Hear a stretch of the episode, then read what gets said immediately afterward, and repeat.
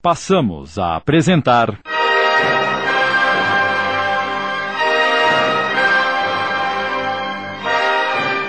Escravidão. Obra ditada pelo espírito Castro Alves, psicografada por Eldia Rocha Pirra. Adaptação Sidney Carbone.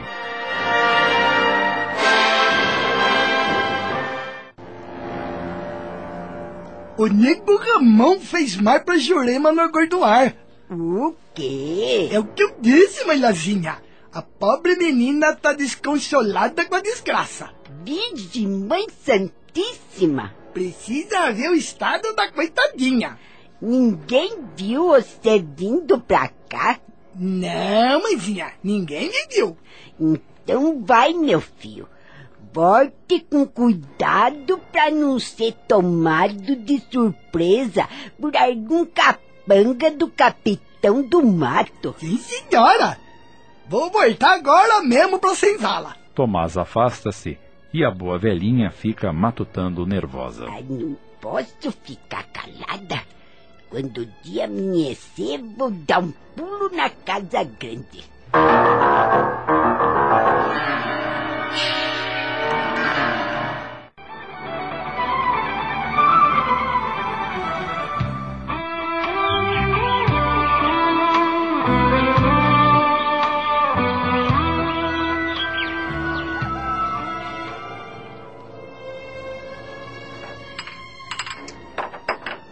Entrar, Joaninha. Mãe Lazinha? Entre. Desculpe me atrapalhar você. Sei que tá arrumando a mesa pro café da manhã, mas é... O que foi que aconteceu pra senhora vir aqui tão cedo? Ah, minha filha, a desgraça anda sorta na senzala. Cruz credo. Preciso falar com a senhora. O assunto é mais sério do que se possa imaginar. Mas a senhora ainda tá dormindo? Ela não se levanta antes das sete horas. Eu sei e vou esperar. Tão logo ela tome o café, quero ser a primeira pessoa a falar com ela. Então, a senhora se acomode lá no terreiro. Tá bom, Joaninha, tá bom.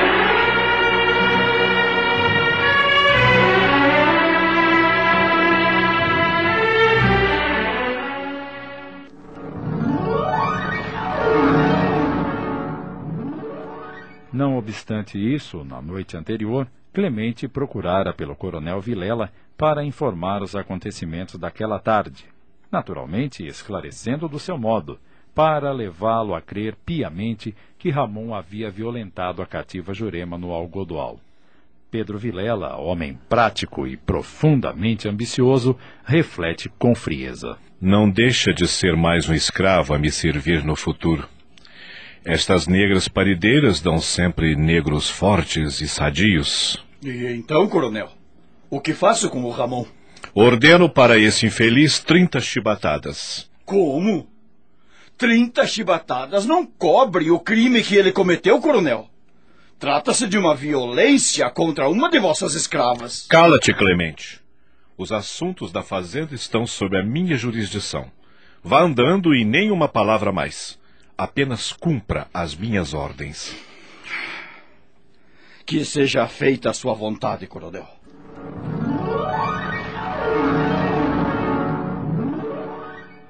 O café já tá coado, Joaninha. Agora é só levar pra mesa. Daqui a pouco eu levo. Tatiana, Fale. a mãe Lazinha tá lá fora no terreiro esperando pra falar com a sinhá. Mãe Lazinha? Mas o que aconteceu pra ela vir tão cedo pra cá? Não sei, mas não gostei nada da cara dela. Por quê? Ela me pareceu nervosa, preocupada. Nervosa como? Não sei explicar. Ah, mas isso não é da nossa conta. É melhor levar o café pra mesa que o coronel e a sinhá devem estar esperando.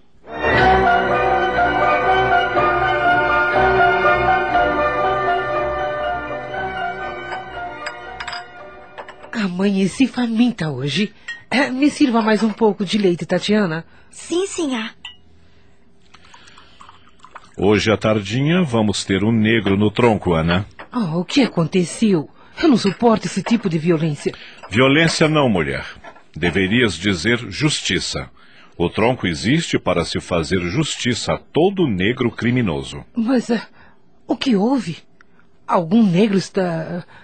terá tentado fugir? É isso? É muito mais grave. Ah, Conte-me, por favor. O negro que compramos há pouco tempo, juntamente com as duas escravas, estuprou a que ficou na senzala. Não, não pode ser! A minha irmãzinha! Não pode ser! Não pode ser! Não pode ser! Não pode... Tatiana! Tatiana! Deixe. Ela teria que saber mais cedo ou mais tarde. Oh, que coisa horrível, meu Deus. O choque foi tão grande que Tatiana saiu correndo para o terreiro e foi ter com mãe Lazinha, que estava sentada num banco esperando para falar com Ana. É verdade, mãe Lazinha! É verdade que a minha pobre irmã foi violentada pelo Ramon. Calma, filha. Calma. Tudo vai ser esclarecido. A boa velhinha acolheu Tatiana ao colo, afagando-lhe os cabelos. Não demorou e Ana veio ao seu encontro no terreiro. Ah, mãe Lazinha, a Joaninha me disse que a senhora deseja falar comigo. Tinha. Desculpe me incomodar logo cedo, mas é um assunto urgente. Eu imagino que seja sobre. sobre o que aconteceu com a irmãzinha da Tatiana, não? Ela é uma menina, senhor. Eu sei, Tatiana, mas fique tranquila. O culpado será castigado. Agora, recomponha-se. Sim, senhor. Custa-me crer que aquele escravo tenha tido a coragem de desgraçar aquela menina. Não, senhor. O Ramon não é culpado de nada. Não, mas. ah, o, o meu marido disse que. Eu repito que o Ramon não teve culpa. E como pode afirmar isso com tanta certeza? Porque ontem de tarde, quando aconteceu a desgraça, o Ramon estava lá na minha chopana. Não estará tentando proteger esse negro? Eu juro por nosso Senhor Jesus Cristo que estou falando a verdade, senhor. Ai, mãe Lazinha. Não ignoras que essas coisas doem-me no mais profundo da alma. Sinto-me impotente ante, ante essa corja de criminosos. Meu marido não me dá atenção. Acha que mulher não deve se meter em assuntos que não lhes dizem respeito. E, e que somente ele, o Todo-Poderoso, deve resolver essas coisas. No entanto, a partir de hoje, dispenso Tatiana para que ela possa voltar a senzala e proteger mais de perto sua irmãzinha. Mas e? O pobre é inocente e vai ser castigado injustamente no tronco. Ai, quanto a isso, infelizmente, nada posso fazer. Sabes perfeitamente como é o coronel com suas leis. Obrigada por me dispensar da casa grande, senhor. Preciso cuidar da minha irmãzinha. E também quero ter uma conversa com o Ramon. Pode ir com mãe Lazinha, mas cuidado para não te envolveres demais nesse assunto e, e acabar sendo igualmente punida. Vamos então, minha filha. Sim, mãe Lazinha, vamos. Tenha um bom dia, senhor. Desculpe não poder fazer nada para ajudar o Ramon, mãe Lazinha. Eu entendo, senhor. Eu entendo. Me dê a sua mão, Tatiana. Ai, pobre menina. Tomara que tenha forças para consolar a infeliz irmã. Estamos apresentando. Escravidão. Voltamos a apresentar. Escravidão. Uma adaptação de Sidney Carbone.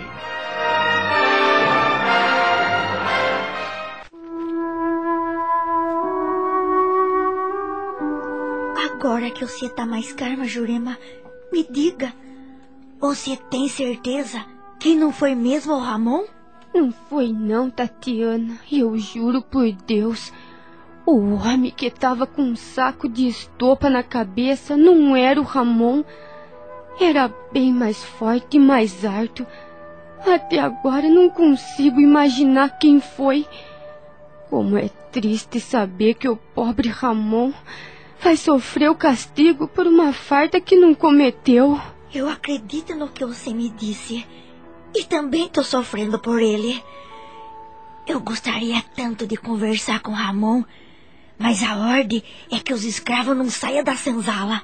E, e agora, Tatiana, o que vai ser de mim? A Ana me dispensou da Casa Grande. Vou ficar aqui para te ajudar a esquecer essa coisa ruim. Agora descansa, irmãzinha querida. Você carece de muito descanso.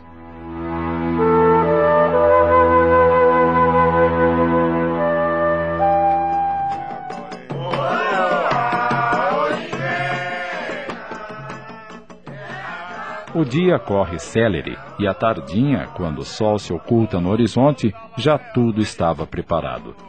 Os escravos que haviam abandonado seus afazeres concentram-se de coração angustiado, próximos ao tronco, e entre eles, Mãe Lazinha permanece orando o tempo todo. Em alguns instantes mais, eis que surge o pobre Ramon, escoltado por dois negros fortes, e atrás, o carrasco feitor a exibir sua chibata trançada em couro cru, com alguns nós para aumentar o castigo. Amarre esse infeliz no tronco! De imediato, os negros acorrentam o inocente. Mãe Lazinha, olhos marejados de lágrimas, reflete enternecida. Nosso Senhor, tem piedade dele e ameniza sua dor.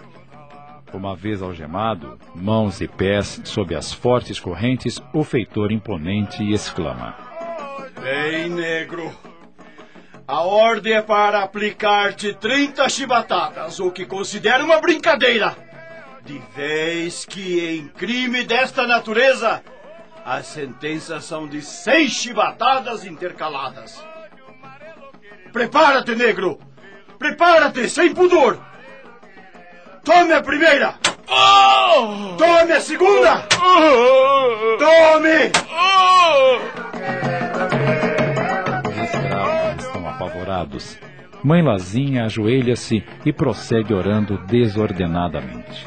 Clemente, sem a mínima compaixão, faz a chibata lamber aquele corpo negro que começa a sangrar. Tome!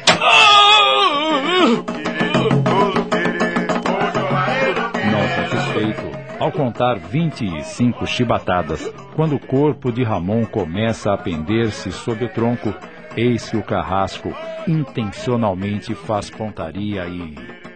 Esta chibatada você não esquecerá jamais, negro imundo! Tome! Acerta em cheio o olho esquerdo do escravo, deixando vazar a retina, cegando-o.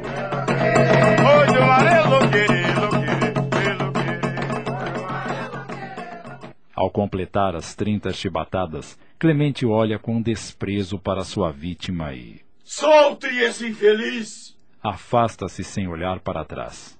Ao desprenderem as correntes, Ramon cai pesadamente nos braços de Mãe Lazinha. Filho, tem coragem. O infeliz ainda encontra forças para proferir estas palavras. Mãe Lazinha, as feridas e o olho vazado dói menos do que do que toda justiça.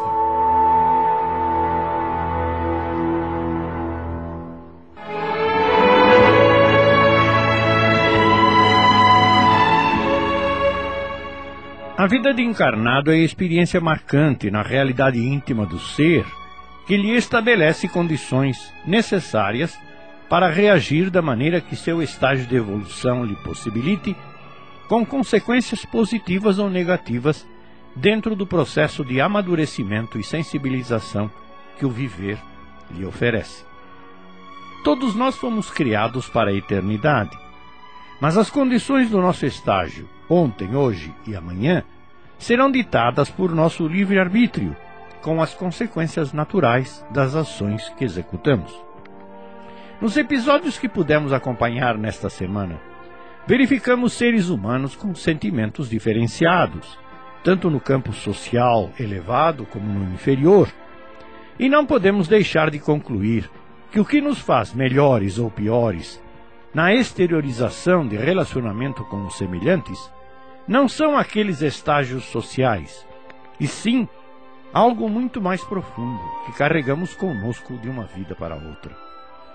Com certeza, na continuidade desta série, iremos conhecer desfechos surpreendentes e verificaremos mais uma vez que voltaremos para o plano espiritual com a vitória ou a derrota de nosso comportamento na carne. Todas as vidas nos ensinam alguma coisa. Para tanto, façamos as comparações indispensáveis do que julgamos que estes ou aqueles erraram e transfiramos para nossa realidade o que nos pareceu importante nesse aspecto. E vejamos até que ponto teríamos feito melhor, igual ou pior do que esses personagens. É melhor começarmos desde já a nos corrigirmos do que esperarmos momentos depois desta vida para nos arrependermos e suplicarmos nova oportunidade, que será em situação ainda mais difícil. Acabamos de apresentar.